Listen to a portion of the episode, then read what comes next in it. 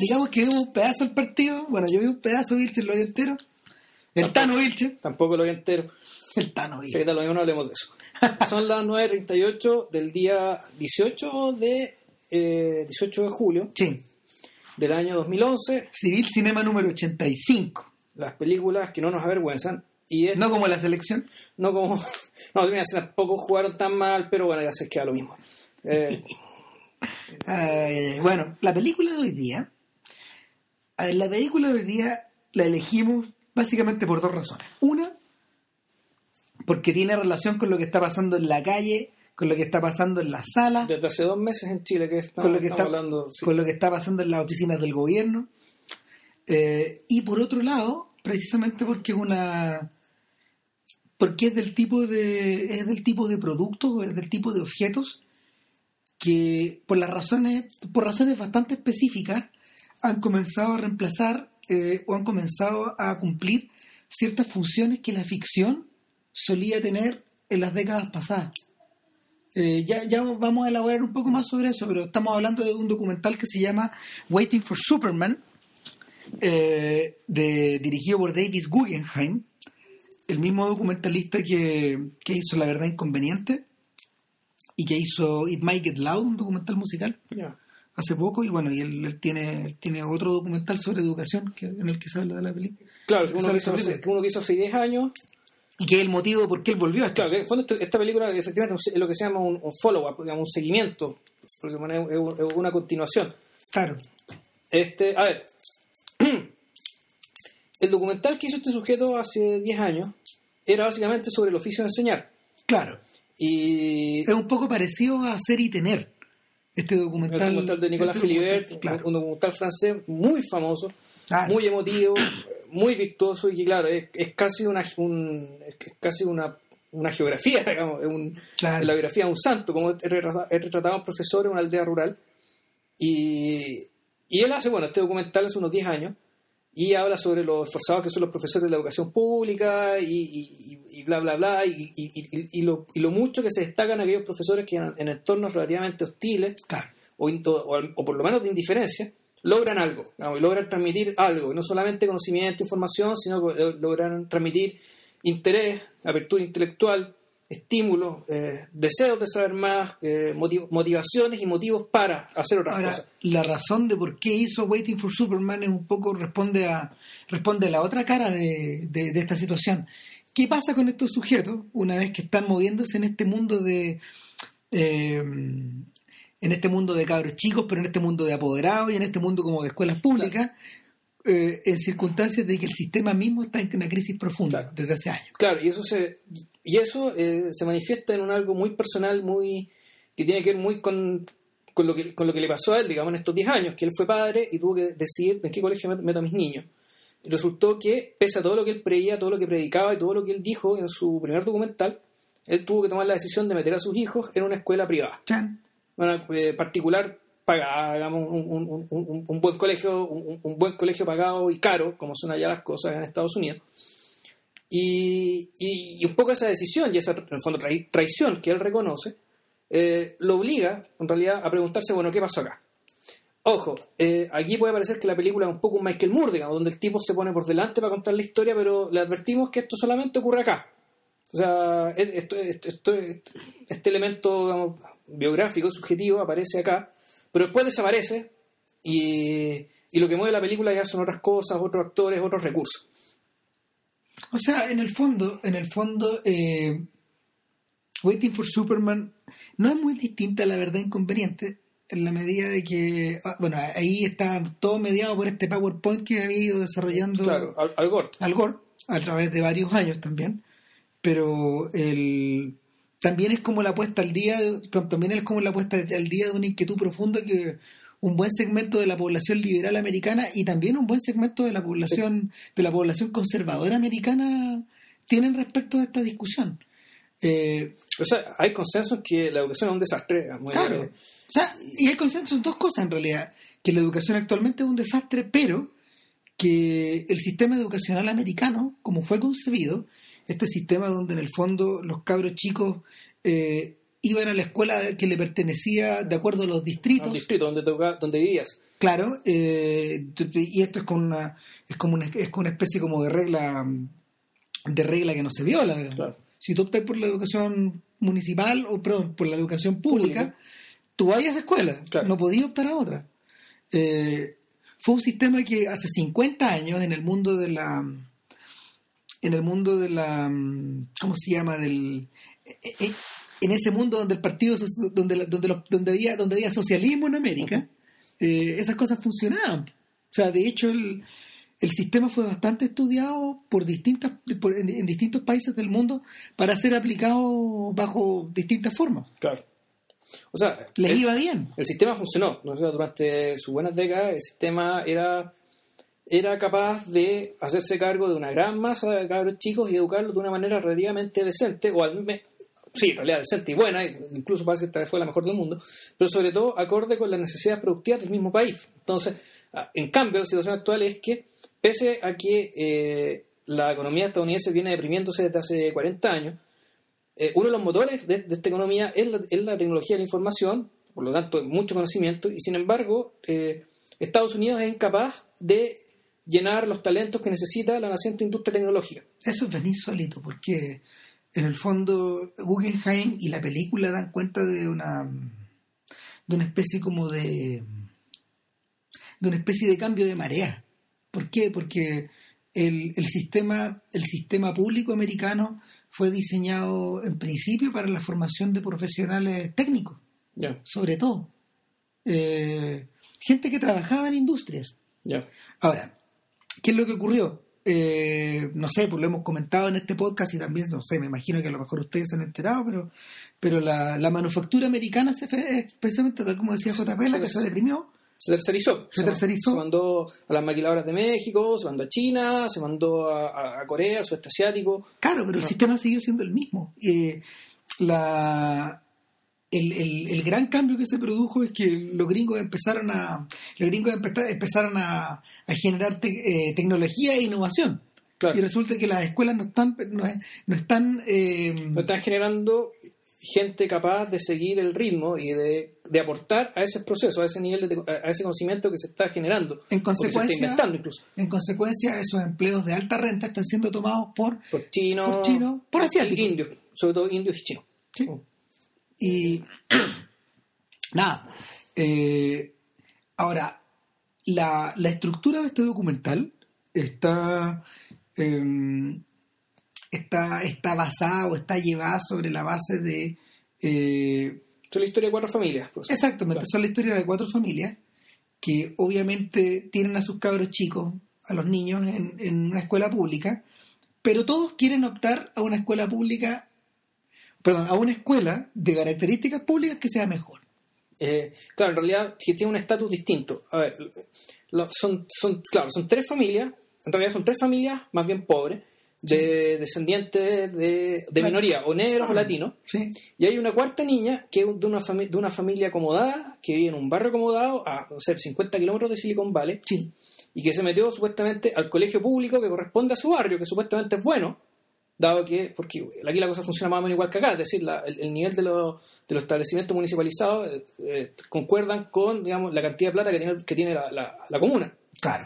Allá es más o menos lo mismo, son parecido, pero resulta que aún así el colegio, el supuesto colegio municipal bueno de este barrio ya más, de este, de este barrio ya más acomodado, cerca de Silicon Valley, también es malo y la, y la no te ofrecen las chances. no te. Y, y de hecho, la, la- la niña que está ahí también quiere salirse y quiere meterse a lo que se llama un, chart, un charter school, que es una especie de colegio medio público, que es medio subvencionado por el Estado, donde parece que también las familias pagan un poco. Pero son mantenidos por privados. Son Y los, y los privados, de hecho, no están sujetos a distintas reglas que se ponen en los Claro. colegios públicos que ya vamos a explicar. O sea, vendrían, vendrían a ser colegios particulares subvencionados. Es lo más parecido. Pero probablemente sin fin de lucro.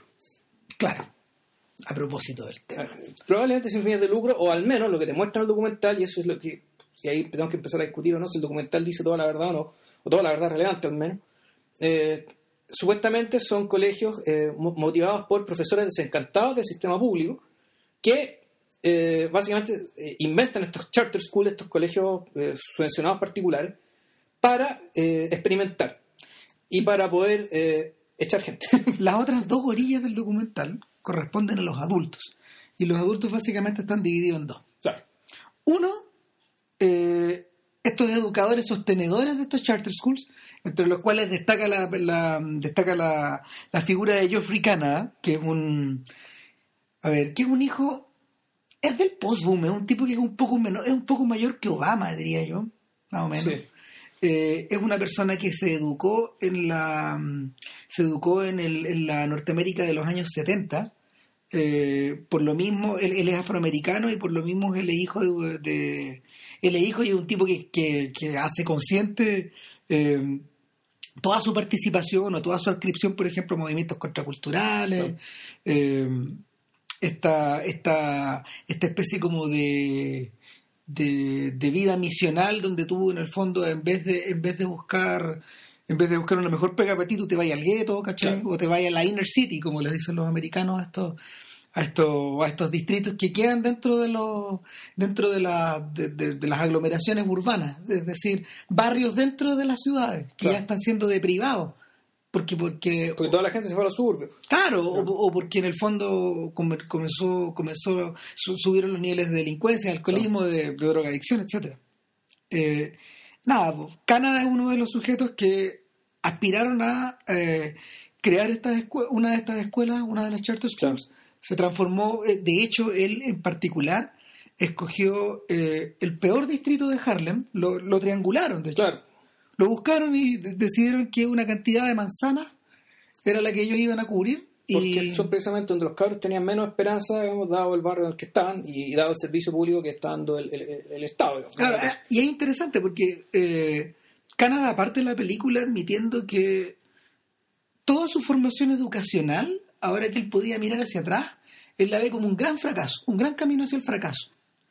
Eh, es decir, eh, cuando él comienza a trabajar y sale de la universidad, él se da cuenta de que un montón de cosas que él tenía, que él tenía como mm, metidas en su cabeza, preconcepciones, ideas, conocimientos, no le servían de nada. Claro. Tuvo que borrarlo todo. Y de hecho reconoce que durante los primeros años de, como, como profesor fue un desastre profesor. Claro. Y que le tomó cinco años convertirse en un profesor decente. Exacto. Y sin embargo, el- la pega que este gallo hace apunta precisamente a lo contrario, a formar alumnos conscientes de sí mismos y eh, crear una crear cursos dentro de los cuales el 100% de los estudiantes puedan optar a, a la universidad. a la universidad finalmente. Es un tremendo desafío. Ahora, lo interesante es que el tipo lo logra. Sí, Sí, si no, si la- en estas escuelas está garantizado que hay adentro. claro. Entonces aquí uno empieza a... Entonces aquí ya empiezan un- uno de los, los cuestionamientos respecto de... eh, uno, eh, ¿es el problema de la educación solamente un problema de, educación virtuosa? Es decir, de que un educador bueno, digamos, que te consigue conseguir suficientes educadores buenos para, eh, para todos los colegios que están fallando. Claro, Guggenheim se refiere, se refiere a estos educadores carismáticos que, que en el fondo eh, se, salen, se salen de los parámetros educacionales que pone el gobierno, por ejemplo, o se salen de la o se salen del común del, del, del, del- del común del carácter del profesor americano. Y, y él, él dice a ver si enfrentamos el problema desde este lado no queda completa la situación así. Porque está porque aún eh, no podríamos no podríamos depender de no podríamos depender totalmente de que nuestros profesores fueran todos de esta forma. No, el, el- giro que me parece que toma a, que se refieren los, los ejemplos que ven ahí. Por ejemplo, hay un, hay un ejemplo que hay de una profesora que les hacía las clases a los cabros, a los cabros con ritmo de rap. Claro. ¿Por qué? Porque la señora se dio cuenta que los cabros vivían escuchando rap y ya que poco menos que pensaban en rap. Entonces, la forma de comunicarse con ellos, incluso ya en términos, métricos y rítmicos, era pues, rapeando las matemáticas. cantando Y la señora rapeaba las matemáticas y los cabros chicos le ponían atención. Y, y, bueno, y, y cuando ponen atención generalmente se aprende. Efectivamente los cabros chicos aprendieron. Ahora, ¿de qué es este ejemplo? Este ejemplo es de... Lo pongo porque básicamente el giro de, la educación que yo creo que se está proponiendo acá es el tema de... eh, de tú ponerte, más que... No solo ponerte en el lugar de tu alum, del alumno, sino entender que todo aprendizaje pasa por un interés, un interés de otro, no un interés tuyo. Es decir, los experimentos de estos colegios eh, fueron exitosos porque entendieron que para que los para que los alumnos adquieran ciertos conocimientos y los relacionen con lo que ya saben anteriormente, es decir, aprendan y los relacionen con sus propias vidas, bueno, tienen que hablarles de una manera en que ellos se interesen, en que ellos sientan que esto tiene que ver con ellos. Y por ejemplo, bueno, aquí nos, vamos a encontrar, volvemos con cuando, no sé, pues, de, de, lo que de lo que pasaba en la película esta de la que ya hablamos también, entre los muros, donde estaba siempre la sensación de que el profesor, por muchas ganas que tuviera, los cabros chicos siempre estaban sintiendo que lo que les estaban enseñando no les servía o no tenía nada que ver con ellos. Que era que iban al colegio vamos, a, que, a que les hablaran como si fueran otras personas. Bueno, de hecho, a ver, piensen en su propia educación piensen en la forma como, no sé, los recuerdos que ustedes tienen del colegio o los recuerdos que tienen de la universidad o de la escuela técnica donde hayan estudiado ustedes, etcétera.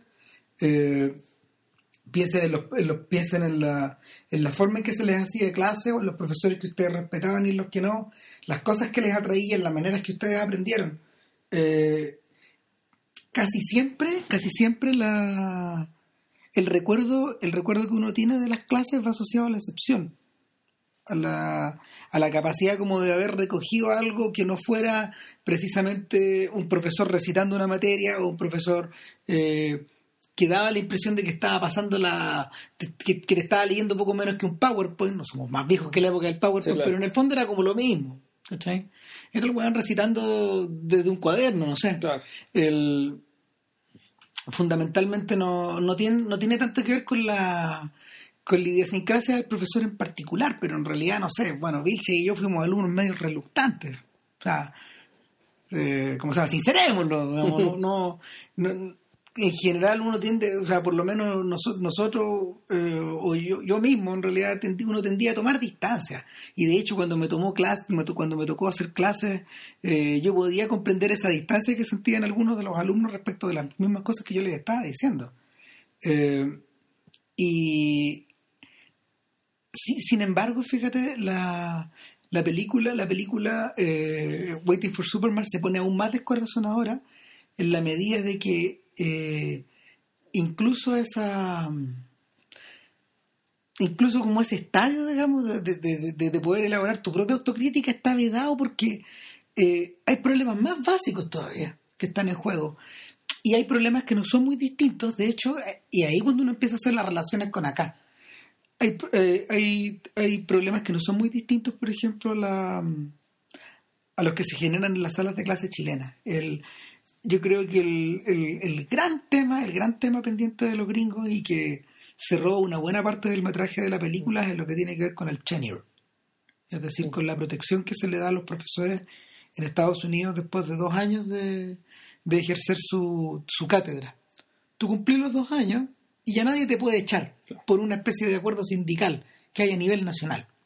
Ahora, hay un detalle. El, sindicato, el, colegio de profesores americano, el sindicato de profesores, es, la, es el organismo es el organismo sindical o eh, que aporta mayor a las campañas, claro. Eh, exactamente, es el principal eh, es el principal contribuyente a nivel estatal del Partido Republicano y el principal sobre todo el demócrata contribuyente nacional al Partido Demócrata.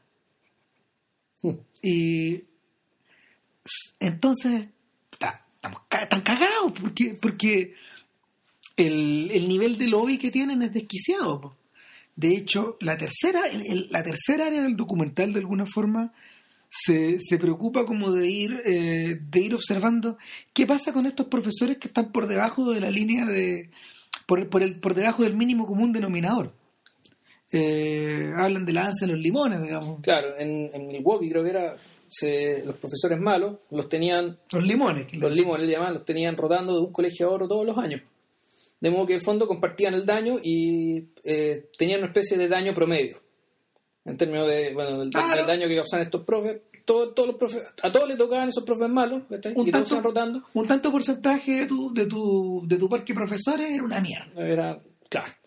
Pero eh, en términos de competencia eh, estaban todas en la misma porque se iban rotando. Entonces, no te- competitivamente no producía ninguna alteración. En Nueva York era más descora- descorazonador todavía porque tenían un, un edificio Sí, donde, bueno, no solamente los malos profesores ahí, estaban los que tenían problemas por abuso sexual, claro. digamos, y, y por otro tipo de conductas, probablemente hasta incluso hasta problemas psiquiátricos. O sea, el nivel, el, la incapacidad de, de, De poder sacarlos de poder del sacarlos sistema. del sistema es tal que Es total. incluso estos profes con abuso sexual.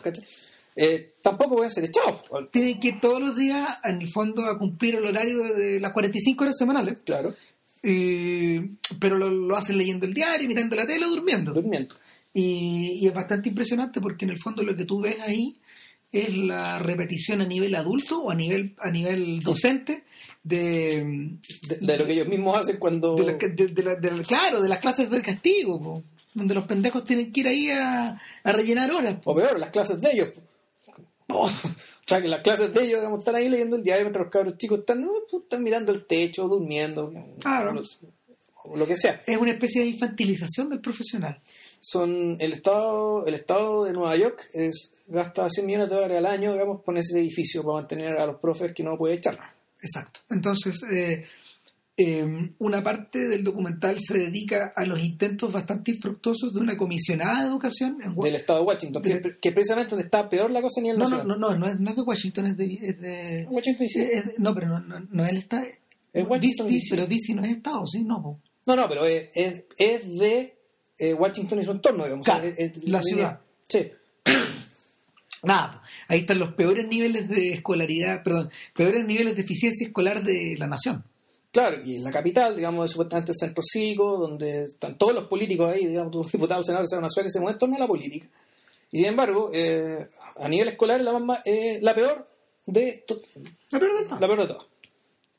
Entonces, bueno, eh, tenemos una de las cosas que se puede discutir, bueno, ¿es realmente solamente el problema, el tema de los profesores?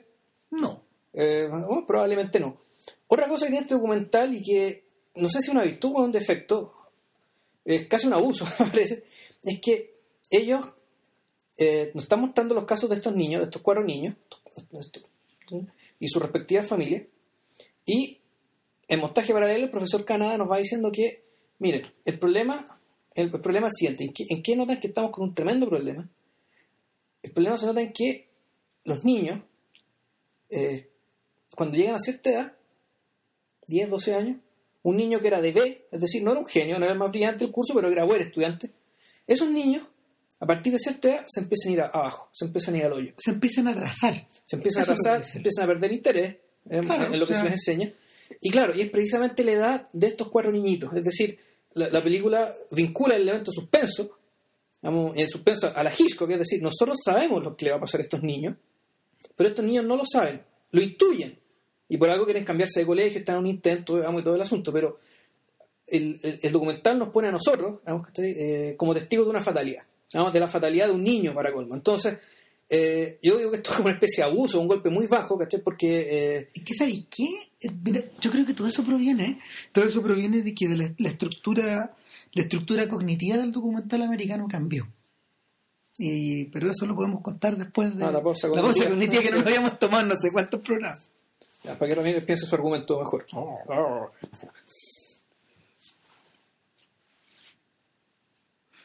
A ver, la pregunta, el tema de fondo es, el tema de fondo es que la manera de estructurar los documentales americanos ha ido cambiando en la medida de que la ficción americana se ido empobreciendo.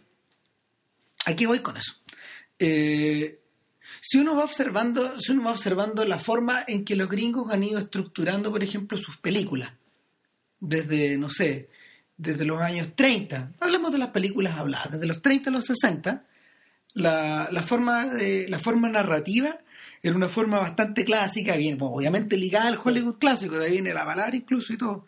Eh, Que con el montaje invisible, creo que era muy importante que la historia fluyera ante tus ojos, digamos. y- David Borwell dice esto, eh, eh, dice la estructura clásica de las películas americanas está basada en la obviedad. ya. O sea, son cosas que tú puedes, son cosas que tú puedes digerir de una, de, de una forma, de una forma más o menos ordenada.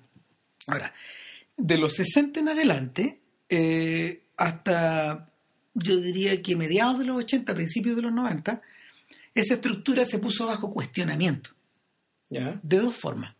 Una, eh, se estructuró, se estructuraron las narrativas, las narrativas ficcionadas sobre la base de, lo- de, de los grandes estrenos. ¿cachai? Desde Tiburón para adelante. Es decir, eh, cosas que fueran más obvias todavía. Claro. Y por otro lado, eh, no sé, por la generación de Scorsese, la de los boomers, en el fondo, eh, es la de, la de Scorsese y luego la de los boomers, eh, desarrollaron, desarrollaron narrativas que favorecían la fragmentación o el expresionismo o otro tipo de búsqueda o la posmodernidad, por ejemplo, etcétera. Y nada, lo que ponían, lo que, lo que hacían esencialmente era someter esta fórmula obvia a un cuestionamiento. Eh, y en ese momento donde la estructura de los documentales cambió por culpa de eso. ¿Por qué? Porque la forma en que, se, la forma en que los gringos producían documentales era distinta antes. O sea, estaba, estaba, un, poco, estaba un poco marginalizada, por un, por un lado. Eh, y por otro lado, los gringos, los gringos, por ejemplo, poseían, no sé, el, el- el documentalista está- el documentalista estaba más cerca de ser un realizador experimental o una persona que trabajaba con canales estatales o eh, sobre todo, sobre todo no existía, por ejemplo, esta idea de que el documentalista pudiera contar historias de otras películas. Eso se inventó a finales de los 60 con los making of. No existían antes. Eh, entonces, en las puertas de los 90 empiezan a aparecer documentales donde la, donde la estructura dramática está sacada un poco de la obviedad de las películas americanas. Te, las vaya- te, te- te van. te- este discurso de vidas reales, tú lo vas empezando a. Pero qué extraño, porque supuestamente el primer documental de la historia, digamos, del cual hablamos en este podcast, Nanook, eh, es en cierto sentido una ficción también. Está estructurado Claro que lo es. como una ficción. Claro que lo es. ¿Cachai? El, claro, el tema es que efectivamente llega un momento en que, claro, los documentales de los mails digamos, claro, son otra cosa. Claro, ¿no? O, sea, o, o- o- o los, o los de este señor famoso, Fred Weisman, por ejemplo. O, Ya. eh, tu adorado Ross McElway también. Claro, ¿no? Este, bueno, en lo marginal de lo marginal. Claro, pues. esos, esos son bichos derechamente raros. ese profe de Harvard, digamos, que filma su vida. Bueno, el punto, el punto es que yo creo que el, el- el momento de inflexión yo creo que es Hope Dreams. Ya. Después también hablamos. Claro, que nosotros no sé, lo, nosotros lo consideramos una obra maestra. Mm. Ahora, por otro lado, Pero bueno, también está el elemento Michael Moore. pero eso vino después. ¿Cachai? Ya. Eh, Hoop Dreams es importante porque tomó la vida de los dos niños y la siguió Claro. con criterio dramático. Sí. Ellos podían haber apostado eh, que la historia de estos cabros chicos, que son de escuela pública, que, están- que son pendejos de riesgo, ¿cachai? Claro. Y que la única salvación que tenían era el basquetbol. Claro, y, y- y en el fondo eh, estos cabros son seleccionados por una escuela católica que queda en las afueras de la ciudad, bastante Claro. lejos, como ahora, ahora 20 en tren. Est- estos cabros chicos, estos cabros chicos los llevan y tú los vas observando durante 5 o 6 años más o menos. Y, y los vas viendo crecer. Entonces tú decís, y, y, y va- vais un poco, te- tú, ves, tú ves cómo uno va avanzando, cómo el otro se va quedando, cómo se va, cómo, cómo van cambiando las circunstancias de la vida de los dos y tú decís, ah, diablo, esto tiene forma dramática. Ahora, el... Ahora, que la forma dramática también se expresa en otra cosa. ¿Por qué te puse el ejemplo de Michael Moore? Porque eh, Ese cuando doble incluso el dramatismo. lo que pasa es que Michael Moore, en todo caso, Cruza la línea. Hoop Dreams de qué año es como el 93. 93, 94. Y Michael Moore, su Awful Truth, digamos, de- eh, no es de mucho después. Sí, El, no, el, el Roger and Me es como de esa época. ya. Cuando es el, es el documental famoso donde este sujeto en el fondo recorre recorre Mitchell ¿se llama Flint? Flint, Flint, ciudad es. Flint, claro, es cuando eh, Ro- Roger, no, Roger Smith se llama, creo que era Sí. el CEO de, no sé si la General Motors, probablemente Sí, decidió cerrar una planta y destruyó la ciudad. La hizo pedazo. La, destruyó. O sea, fue con lo que estamos hablando de la desindustrialización, es decir, que los, la- los, los autos los fueron, los fueron a, a fabricar en otros lados. Claro. Entonces, el punto es que a lo que voy, a, a lo que voy el ejemplo de la dramatización aquí ya no tiene que ver tanto con, o sea, está el tema del, del seguimiento en, la- en el tiempo, digamos, y, y- y en el hecho de que, bueno, aquí pasa algo, y, es- y esto algo que pasa tiene consecuencias, y va cambiando la vida de la gente, pero aquí lo que tiene, lo que tiene estructura dramática es el tema del antagonista. Claro. Es decir, el, el crear, el mostrar la realidad como si fuera una lucha, una lucha donde estamos nosotros las víctimas y está el malo. digamos, y está- estamos, como estamos los buenos también. o sea, la- en este caso las víctimas somos los buenos, Sí. digamos, y, o sea, la gente de Fleet, el ciudadano corriente, la familia de Michael Moore y todas las familias parecidas a la de Michael Moore, versus el CEO corporativo que por su ambición o por, su- por el- no más que la suya, digamos, él está, él está contratado para que los ambiciosos de los accionistas ganen plata. Ahora, el punto es que en este documental también está muy claro el tema del antagonista. Como es decir, están los héroes, que son los profes, están las víctimas, que son los niños, están los, está el antagonista, o los antagonistas, que son básicamente los la, la, representante o la presidenta del colegio de profesores de allá. Claro. Una señora apellido Wagenstein o algo así. Una, una, figura de lobby americano, muy poderosa. Entonces te quedas con la sensación de que Guggenheim agarra esa forma, ese, ese formato y lo mete ahí. Claro. Lo mete un poco a presión pero le sirve para sus objetivos. ¿Por qué? Porque hacia el final de la película está claro que estos cabros chicos y en el fondo los papás tienen que tomar una decisión. Hay historias más dramáticas que otras, por ejemplo está la de esta señora que había elegido eh, que el objetivo de su vida iba a ser, eh, hacer darle la, la mejor educación posible a su hija eh, la inscribe en una escuela católica. Que está al frente de la casa. Luego viene la crisis económica, ella pierde los, no sé cuántos trabajos que tiene, varios de esos trabajos, no puede seguir pagando y la niña queda en el aire porque no le dan porque no le, no le, no le dan el resumen de notas de final de año digamos no, no le cierran el año escolar. La dejan terminar en el colegio y todo tienen las notas pero no, no te lo entregan no te entregan, no, no puede ir a la grabación de que le entrega las notas qué sé yo. Y bueno el, el tema es que por una parte está está este elemento así como medio de estructura de ficción.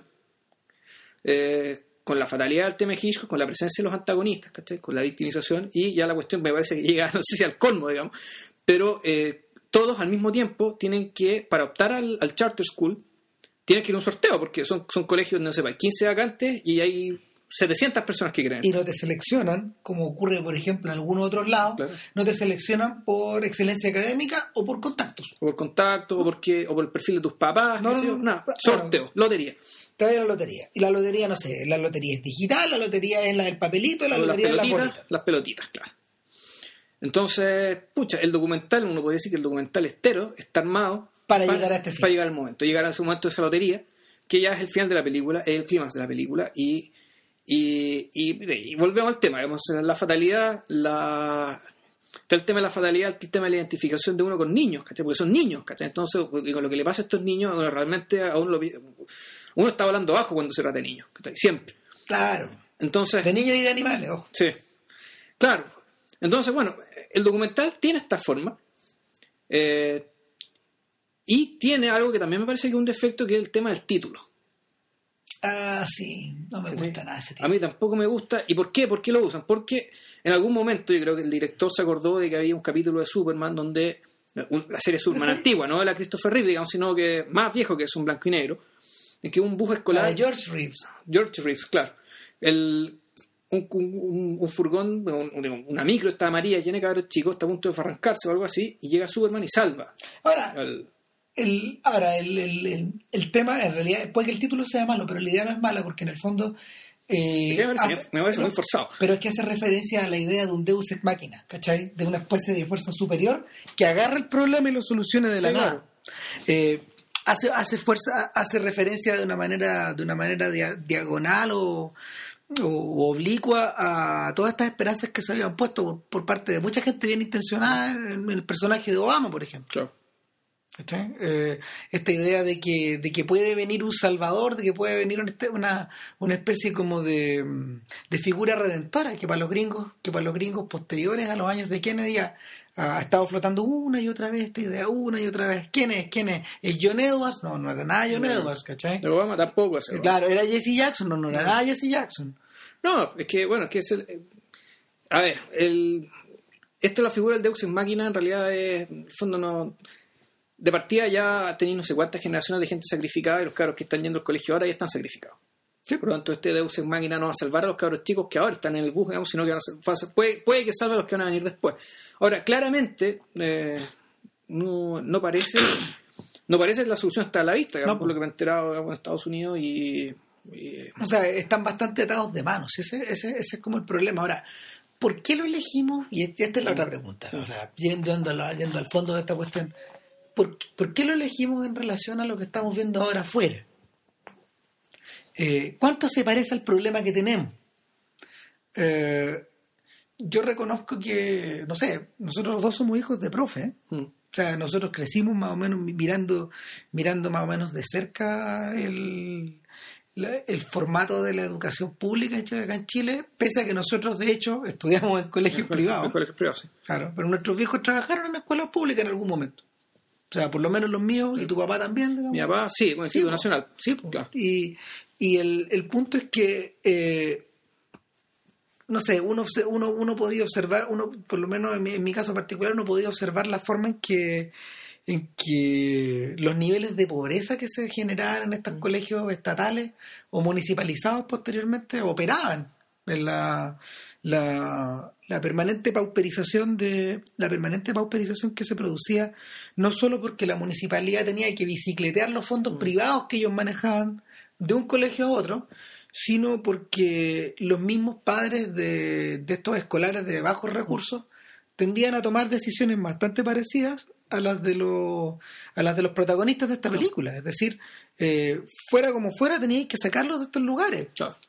y, y de, de hecho muchos de estos colegios municipalizados eh, de, de estas comun- de estas comunas más pobres en estos momentos están enfrentando una treme- un tremendo problema que es la ausencia de alumnos. Son tremendos son tremendos edificios que estaban generados para tener eh, no sé en cada nivel habían cuatro cursos ¿cachai? O tres cursos como mínimo. No pues ahora están funcionando con dos y, y las separaciones de los cursos no sé dan para 20 alumnos insólito en la medida o sea insólito pensando que en los tiempos de dictadura por ejemplo esta gente tenía 45 alumnos dentro de la sala Claro. Eh, O entonces sea, eh, bueno, quiere decir, claro, que parte, parte del el poco más de plata, digamos, porque no es mucho más la plata que está ganando la- que está ganando la gente, lo está ocupando en eso, en sacar los cabros chicos del sistema municipal, meterlo al particular subvencionado, que en rigor, por lo que la estética que yo manejo, no es mucho mejor en realidad. no O sea, no es mucho mejor. O sea, si sacáis, si, si, si se considera elemento socioeconómico, digamos, a la hora de medir el rendimiento de los colegios, en realidad es prácticamente igual. Sí. Es prácticamente el mismo. probablemente cambie un poco el ambiente. El ambiente de la...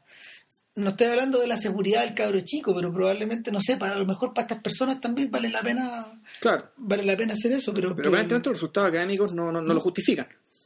No, ahora, por otro lado está el tema de la calidad de los profesores. O sea, eh, hasta donde entiendo yo creo que hay un consenso de que el tema del estatuto docente eh, dejó, de- no, no, hizo mucho por mejorar la calidad de los profesores mismos.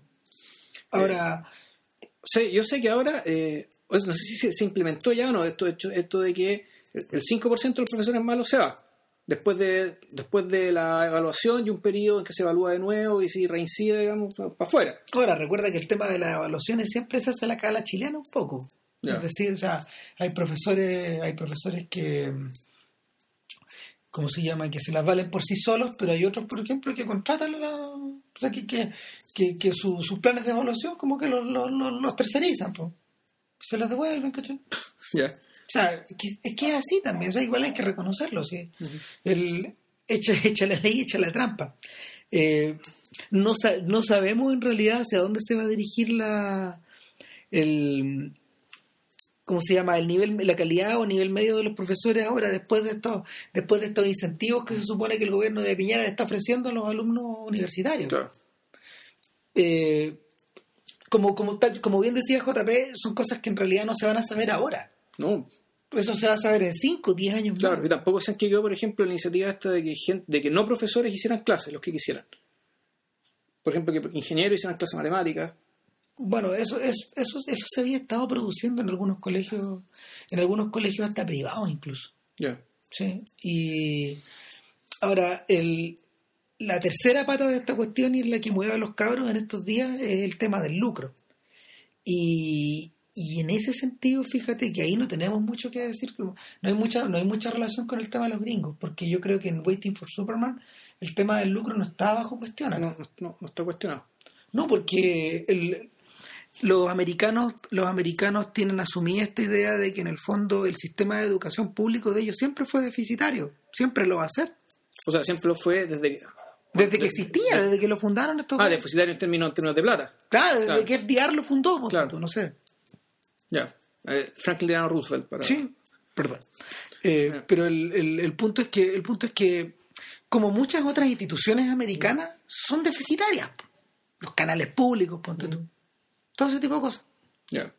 Y, O sea, y, y, y, y visto bajo ese, visto bajo esa perspectiva, en realidad estamos medio cagados acá.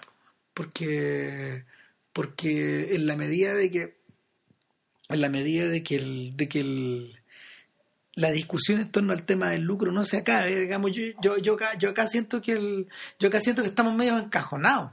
Porque el, el ¿cuándo fue? Parece que el, en, en, en, esta, en esta locución de Piñera, ¿no fue que el tema del lucro lo habían sacado a última hora del discurso? No lo mencionaron, no, No, pues lo sacaron, Lo, pues, para adelante, claro. Estaba, estaba- creo que estaba en uno de los, en uno de los borradores y para afuera. Sí, no, bueno, el punto está en que, claro, el tema del lucro, el, el- el lucro es, es parte, digamos, de la esencia de la, de la ideología, digamos, de la derecha, o sea, el bloque que gobierna, entonces realmente están metidos en un forro gigantesco Y, y, y, y ¿sabes porque están involucrados no solamente materialmente, sino que, si somos bien pensados, ellos creen que, creo, ellos creen que efectivamente, digamos, es un logro tremendo esto de que más gente entre a la universidad, digamos, puta, gracias a la existencia de universidades eh, privadas con fines de lucro. Ellos, eso para ellos, eso un para valor, ellos es un logro, es algo bueno. Ahora lo que me deja medio inquieto, lo que me deja medio inquieto es que como tantas otras instituciones impuestas en dictadura o, o, o, ¿cómo se llama? O, o legislaciones eh, estimuladas por, estimuladas durante ese periodo, en realidad eh, durante el retorno a la democracia ese tema no se tocó, po. No, no, po, se estimuló más todavía. no, de, de hecho, la, la gran explosión de universidades privadas se produjo en los 90. Claro, pues, eh, cuando hubo más plata para poder, eh, cuando hubo una inyección de, cuando hubo una inyección de plata para poder hacer estudiar a estos cabros. digamos. Claro. O sea, y, y, y, y el, y el otro tema, el otro tema que en realidad es medio grave si uno lo compara, es- si uno lo compara con el de los gringos, es que en el fondo, si bien los gringos empezaron a generar tecnologías de innovación eh, y, y no sé, pues tecnologías relacionadas con el con la con la distribución de la información, con la creación de con la creación de software y ese tipo de cuestiones, donde ellos donde ellos en realidad todavía son gente son gente propositiva. Acá en Chile estamos bien cagados porque en el fondo eh, la forma de hacer lucro acá era la- para muchas universidades privadas era estimular la era estimular la tiza y el pizarrón nomás. O sea, yo que hice clase en universidades privadas, en realidad yo debo decir que eh, me da profunda vergüenza ver el estado, no diré de cuáles, digamos, pero, pero me, me da profunda vergüenza haber visto el estado de algunas bibliotecas. O sea, ¿qué onda? No sé, pues uno, uno que tuvo la suerte, uno que tuvo la suerte de estudiar en una universidad, bueno, nosotros somos de la católica, ahora, visto bajo, visto bajo lo- la óptica actual, esa es una universidad estatal con fin, es una universidad estatal privada con fines de lucro. Claro, sí, claro. No, no, no, no nos vamos a, no nos vamos a poner el, no nos vamos a poner el gorro de la UCE acá. No, claro. ¿Ya? Ok, pero Ahora, hay que decir que la biblioteca Era una maravilla. tenía muchas cosas, tenía muchas cosas, una tremenda variedad y, y claro, mucho que fuera universidad puta, confesional o semiconfesional, digamos, uno podía, Ah, pillar, la, la. uno, uno podía pillar prácticamente muchas cosas, no todo, porque bueno, esto no es el primer mundo, digamos, que pero Claro. si lo comparo después con las otras uni- las universidades Diablo. privadas donde yo hice clases también, te encontrás que claro, que el, las posibilidades abiertas para quien tuviera la inquietud eran infinitamente mayores. eran infinitamente mayores. O sea, e- en estos días, por lo, en estos días yo te puedo decir que a lo mejor, no sé, las bibliotecas están un poco anquilosadas, pero el, pero el respaldo hacia el pasado que tienen Mm, es impresionante. Está ahí. Claro. Eh, es, forma parte, forma parte de su, forma parte de sus pasivos. de Es parte de su valor. Claro. Es parte de su valor, digamos, efectivamente, este- esta, capa- esta capacidad, la capacidad de la universidad de ser depositarias de, de muchas cosas, ¿verdad? depositarias de tradiciones, depositarias de saber, depositarias de trabajo, depositarias de donaciones. Entonces, de, Eh, de- entonces, ¿de qué diablos son depositarios estas otras cosas? O sea, de, de momento nada, algunas, algunas de ellas sí se van a convertir en eso. ¿cachai? O sea, si la, en camino a. la aspiración de, claro, la aspiración de la Diego Portala de convertirse en la Harvard de Chile, digamos, claro, esas lo logra, ¿cachai? Y ojalá lo logre, ojalá tengamos una buena universidad eh, privada, ojalá sin fines de lucro, como Harvard. La universi- ese, tipo, ese nivel de universidades eh, no son con fines de lucro, ojo, ¿ah? no, También son deficitarios. En el fondo también, claro, funciona sobre la base de las donaciones de, eh, Privados. su ex- no, de sus exalumnos que se forran, digamos, que ganan mucha plata. Pero, pero, pero, pero claro, entonces, eh, sí, bueno, eso, eso puede pasar, pero el punto es que, eh, no, ¿en qué estamos? nada, el, el- el punto es que en el fondo hay cosas que se parecen y no se parecen. Sí. Ahora, el... es curioso, es curioso, pero en el último FIDOX, eh, y yo creo que es la iniciativa más valorable que ellos, Eh, que donde dieron esta que película. ellos lo menos. desarrollaron y que ellos tuvieron, fíjate, fue hacer un foco en la educación, que ya venía de antes esta idea. Ahí estaba programada Ser y Tener, que algún día yo creo que hay que discutirla. Eh, el- ahí estaba programado, por ejemplo, este documental de, de Alicia Vega, de los 100 niños esperando un tren. Ah, ya. También estaba programado Waiting for Superman y había algunos otros documentales como relacionados con el tema. Ahora, ¿por qué hablo de Alicia Vega y por qué hablo de 100 niños esperando un tren? Eh, eh, es bien impresionante, no, resultaba bien impresionante, de hecho, al ver las tres películas juntas, al ver Los 100 niños, al ver Waiting for Superman, al ver Ser y Tener, franceses, americanos y En chilenos, Chile, ¿no? eh, resultaba muy impresionante la, la sensación de, a ver, de tiempo transcurrido o de, o de realidades distintas, ¿cachai? Porque una, ¿a qué voy? Una, los 100 niños transcurre a, med- a mediados de los 80. Creo 80, 70. En, lo- en los en los en los cineclubes o en la o en los cursos de cine eh, parroquial que Alicia Vega realizaba con ayuda del arzobispado en, en poblaciones en poblaciones de escasos recursos y que todavía continúa realizando con la misma ayuda de la Iglesia Católica. En las mismas eh, Sí. en las mismas partes y en algunas partes más peludas y más pobres No, claro, sí. De, Y- de hecho, la, una, una de las cosas que uno se da cuenta en Cien Niños Esperando un Tren es que eh, cómo cambió la pobreza en este país. Claro. Bueno, de hecho, ya, vamos a Sí. volver sobre el tema. Y el, eh, eh, en cuanto a ser y tener, son cabros chicos de los 90. En los 90. Son niños preescolares y escolares medio de, de primer nivel, de primer ciclo básico, más o menos. Claro, lo que pasa es una zona rural, entonces tienen Claro. juntos niñitos de como desde los 12 años hasta los 4. Más o qué sé yo, menos. están como en una misma sala y el profesor se la arregla para enseñarles a todos Claro. y capacitarlos a, a los más grandes ya que puedan ir a, a la educación, no sé, educación al, al liceo, digamos. Claro. Y en último término, estás viendo a estos niños que son del siglo XXI, eh, que deberían estar recibiendo educación del siglo XXI, pero que todavía están at- atados al XX.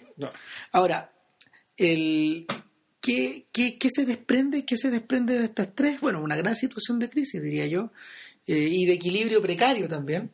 Pero cuando uno, cuando uno piensa en la realidad chilena, yo estuve, por ejemplo, en la, en la charla que Alicia Vega dio después de la película.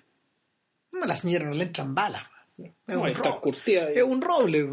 No, doña Alicia, un roble. Bueno, el punto es que el tal como tú bien decías, eh, el cambio, el cambio, el cambio no, no son los niveles de pobreza, de pobreza material, sino que al mismo tiempo de mm, ¿cómo- ¿cómo te explico? Lo No, que- no, sí, a mí me parece, yo, yo creo que te refería el cambio un poco como de aspiración y de referente. Exacto. Es decir, los pobres de la los, los pobres que nos mostraba la película de Alicia Vega eran en realidad era gente de clase media pero sin plata. No, no, y no, no, en algunos casos era más terrible. O sea, ahora que la vi hace poquito, el, mira, era, era- eran hijos de feriantes, por ejemplo. No, no, sí, pero, pero lo que voy era que, claro, no es que fuera gente de clase media sin plata en el sentido de que fuera gente de clase media empobrecida, sino que era gente que en realidad no se distinguía mucho de las personas de clase media, ni la forma de peinarse, ni de vestirse, ni los nombres que tenían, ni siquiera en el habla. No, O sea, esas personas hablaban mejor que nosotros. para que hayan, para los que hayan visto Herminda de la Victoria de Douglas Hubner, eh, la conexión es más grande todavía, porque el equipo, el equipo de Hubner y la- no sé, la gente que hizo poner la película eh, rescatan eh, es- es una historia acerca como de, de, de una de una toma que se produjo en Peñalolén, eso, creo. El Min de la Victoria. No, por Min de la Victoria es la Victoria. Es la Victoria. Es la población la Victoria. El origen de la población. Es- Exactamente. Exacto, el origen de la población. Bueno, el punto es que cuando la vimos, ¿te acordáis que nos chocó la forma en que, en que ellos también hablaban? Sí, bueno, y lo mismo que pasaba cuando uno veía, no sé, la batalla de Chile y- Claro. y, que los obreros, y los obreros que no, no necesariamente dirigentes sindicales, sino que los obreros a pie, digamos, Claro, bueno, todo eso se hundió. todo eso se perdió. ¿Y qué, es lo que se perdió a la larga? Se perdió que, bueno, tú veías que per- estas personas que en el fondo eran, eran, eran clase media, er- eran, Se perdió la homogeneización cultural. o sea, y peor que eso, se perdió el tema del referente, es decir, tú a qué te quieres parecer o qué quieres ser. Exacto. Entonces, ¿qué- probablemente, ¿cuál era la meta de estas personas? Bueno, ser clase media, eh, lo que se llama surgir, digamos. Sí. En cambio ahora, el, que ahora que a, a la figura del pobre se llama el flight, digamos, ¿cachai? Ya es un tipo cuya, cuya aspiración, en el fondo ya es una aspiración también delictual, por decirlo de alguna manera. Es decir, eh, No, Ya. so- no, no, solo, no solo una aspiración, sino que se lo observa desde fuera así también. claro, El, como que ya hablan de otra manera, socializan de otra manera, es como si les, les da lo mismo integrarse en la sociedad mainstream, digamos, sino que en algún Claro. momento ya se legitima esto es la sociedad paralela. Claro, a Alicia Vega no le pasa muy distinto que, que a David Simon cuando habla de Baltimore. Ella dice que eh, estos cursos originalmente estaban eh, dirigidos para niños entre 5 y 14. Ya. Pero desde el momento en que la droga y la violencia eh, los narcos, metieron- claro. y los narcos se metieron en las poblaciones, eh, ella tuvo que acortar la edad de los cabros chicos, de 5 a 10. Ya. Después de 11 te queda la caga. Después de los 11, hasta los- entre, entre 11 y los 14 no los podéis tener adentro porque te, te dejan la caga. Ya. Tal cual lo dijo. Eh, el, el desbalance es demasiado grande. eh, Y ojo, es precisamente lo que decía el profesor Canadá respecto de la edad de los cabros chicos cuando en algún momento ya dejan de perder el interés en las cosas o peor Sí. todavía se interesan más en la, en- en- en la oferta que está afuera. Claro, o sea, la oferta que está afuera llama más la atención. Eh, de hecho, para ella, bueno, es un tema con el que ha tenido que convivir. La mujer no renuncia, digamos, a su manera de, a su manera como de entregar sus conocimientos eh, o de estructurar el curso, pero, pero lo que sí es evidente, por ejemplo, es que estos cabros chicos, los hermanos mayores de estos cabros chicos son muchas veces gente que tiene contactos delictuales o que es al revés, es víctima de estos otros personajes, ¿cachai? es una especie como de una especie de madera que, de, de- de marea que se va ahí es una especie de madera donde tienes que ir cambiando las bolas Ya. digamos.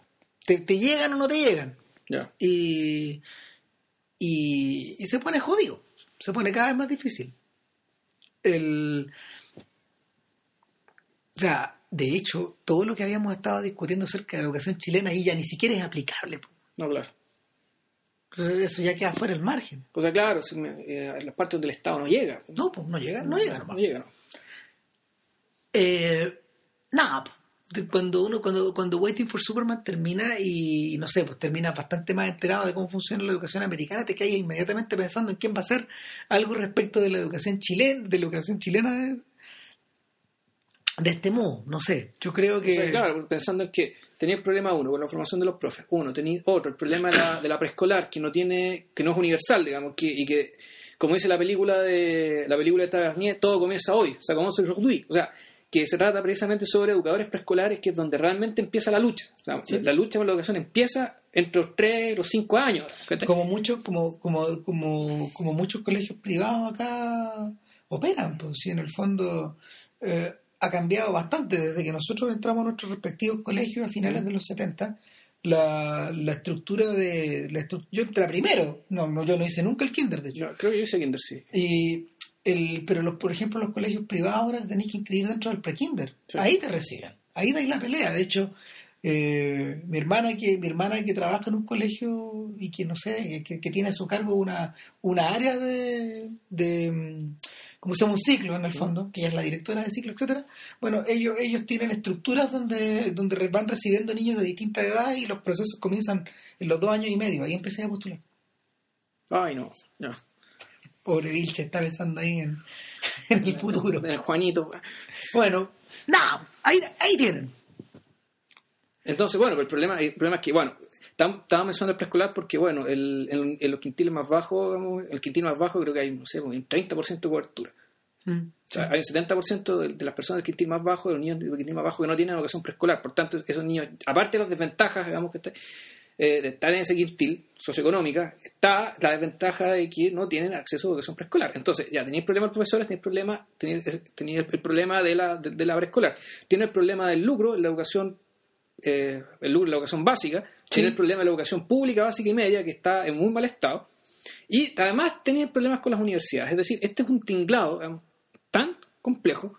Súper complejo, porque, porque, ojo, también involucra la eventual cesación de pago cuando, eh, cuando las generaciones, cuando estas generaciones que están, que están siendo alumnos en estos días, eh, no consigan, no consigan, por ejemplo, no sé, eh, pagar los créditos de los Claro. que ellos se metieron, ¿cachai? Eh, Los que están avalados por el Estado, los que no están avalados por el Estado. los que están avalados por sus viejos, etcétera. Claro. Es decir, y ahí generáis una cadena de pauperización que no se acaba. El, es muy posible que eso, es muy posible que, que tal como por ejemplo nos ocurra a nosotros el día que nos jubilemos eh, y heredemos el, heredemos el, la carga de la, la carga el cómo se llama la carga en contra de todos los de, de, de toda la, de todos los jubilados que, que, que recibieron sus Claro. plata, nosotros tenemos ese problema, por ejemplo. Nada, pues los cabros chicos del futuro tienen este otro. Ya. Entonces, bueno, el. Eh, ¿Qué les puedo decir? El, vean la película, está en Cuevana. Sí, no, Eh, véanla, véanla, vale la pena. Veanla, pese a los maniqueísmos que los Sí, que claro. hablábamos y, los recursos que y los recursos los que apela. Forman parte de las estructuras narrativas que tienen los gringos, por ejemplo, para hacer esta clase de documentales de, de, de divulgación. Ahora, por ejemplo, o de carácter cívico. Claro, eh, hay, hay ejemplos hay ejemplos donde, donde esa estructura yo creo que está mejor usada. Sí. Como en Inside Job, Exactamente, eso también te quería comentar. eh, el documental acerca de la crisis de El que ganó 2008. el Oscar este. Claro. Sin embargo, todavía, por ejemplo, existen documentales como el The Power of Nightmares. ¿Te acordáis de Adam Curtis? Este que vimos acerca Sí. del origen de los fundament- del fundamentalismo. De- claro, de, los- de los neocons y los fundamentalistas Claro. en paralelo. Curtis trabaja hace tiempo con estructuras que en el fondo son más heladas, más frías, Sí. pero, pero yo creo que son harto más consistentes. De hecho, ahora la BBC y él hicieron otro. Por ahí, me, por ahí hay unos tuitazos donde, donde hablaban de que acaba de estrenarse. No me acuerdo ni de qué, digamos, pero, pero es, ese, esa- ese probablemente son a ver, esos probablemente son documentales que en realidad están cumpliendo la función. Es, esos, por ejemplo, están cumpliendo, así como, los, como estos documentales de The Guggenheim, cumplen la función que cumplían algunas películas gringas, como, Claro. no sé, Semilla de Maldad en su época, por ejemplo. Claro. Pero ojo, que películas de este tipo se han hecho. ¿ah? O Sí, se han claro. hecho películas. Claro, yo le, contaba a Cristian, digamos, una que una con Morgan Freeman, me acuerdo. No Sí. me acuerdo cómo se llama, que se trata de que superhéroe, en este caso Morgan Freeman, un director de carácter muy fuerte, va y se mete a un colegio en el barrio más malo, no sé de qué ciudad, y lo logra levantar. En el fondo la historia ya es africana. Eso es lo que te cuentan en ficción. Pero es que las eh, esas películas no ap- aparentemente no han sido muy buenas películas, digamos, porque no han tenido No. ni, ni mucho impacto ni Y- mucho interés. Y se han vuelto tan maniqueístas que ya no te las compráis. Claro, entonces... La forma, la forma. Ahora, hay- ahora Hay otra de Stephen Seagal, por ejemplo, que Stephen Claro. Seagal, digamos, hace cargo un colegio, digamos, y agarra todo a pat- ay, resuelve todo a patas. O sea, Claro. saca la cresta a los pandilleros que, que no, no permiten enseñarle a los cabros. ¿En qué está, en qué está Sylvester Stallone? De hecho, que no hace una. Entonces, nada, la, la- la- la forma de contar esa historia se ha estandarizado tanto que en realidad eh, ir a la fuente es más fácil. po. Sí, mejor O sea, hacer el documental. Exacto. Ahora, el, en el caso de Curtis, por ejemplo, y sus documentales más cabezones, ellos están cumpliendo la función que cumplían los libros. Sí, yo estaba pensando en eso. O sea, eso en realidad es un libro o Sí. también podría ser algún ejercicio de periodismo muy superior. Claro, eh, Ah. y, y ahí- el cuestionamiento es más profundo, es decir, el audiovisual se está transformando de tal manera de que todos esos contenidos que antes tú leías o, o que estaban presentes, no sé, en ficciones, están mutándose allá. Pero no, no, yo creo que yo creo que eso forma parte de una discusión mayor de, de la, de la forma en que en el fondo estamos empezando a estamos empezando como a consumir realidad en, di- en distintos niveles. Sí, bueno, hay, hay- yo creo que hay un montón de razones que, o sea, hay- un montón de conveniencias en términos de que mucho más rápido es un documental de dos horas que leer un libro. Partiendo por ahí, partiendo también de que, bueno, ya se produjo el, el cambio generacional, ya se produjo en términos de que las generaciones que de, de la nuestra para adelante, creo yo, incluso Sí, un poco la sí, anterior, sí. que son generaciones visuales. Entonces, claro, le- Todo lo tratamos cómodo- de esa forma. le- es más cómodo, claro, ver, ver- ver el- verlo de la manera au- audiovisual. Así que bájeselo en cueva. Para que se los cuevan y bueno, Para la próxima semana ya estamos Sí, listos. estamos listos. La parte buena. Vamos, hablamos, hablaremos de otro gran olvidado, eh, un gran olvidado de este podcast, en realidad olvidado entre comillas, siempre estamos pensando en él. Sí. Eh, no sé si lo hemos mencionado mucho, pero bueno, eh, para los que les gusta, vamos con Luis, Bu- Lu- Luis Buñuel la próxima semana eh, con su película Nazarín. Gran película. Eh, sí, gran película. Ya, nos vemos. Que estén muy bien, cuídense. Chao.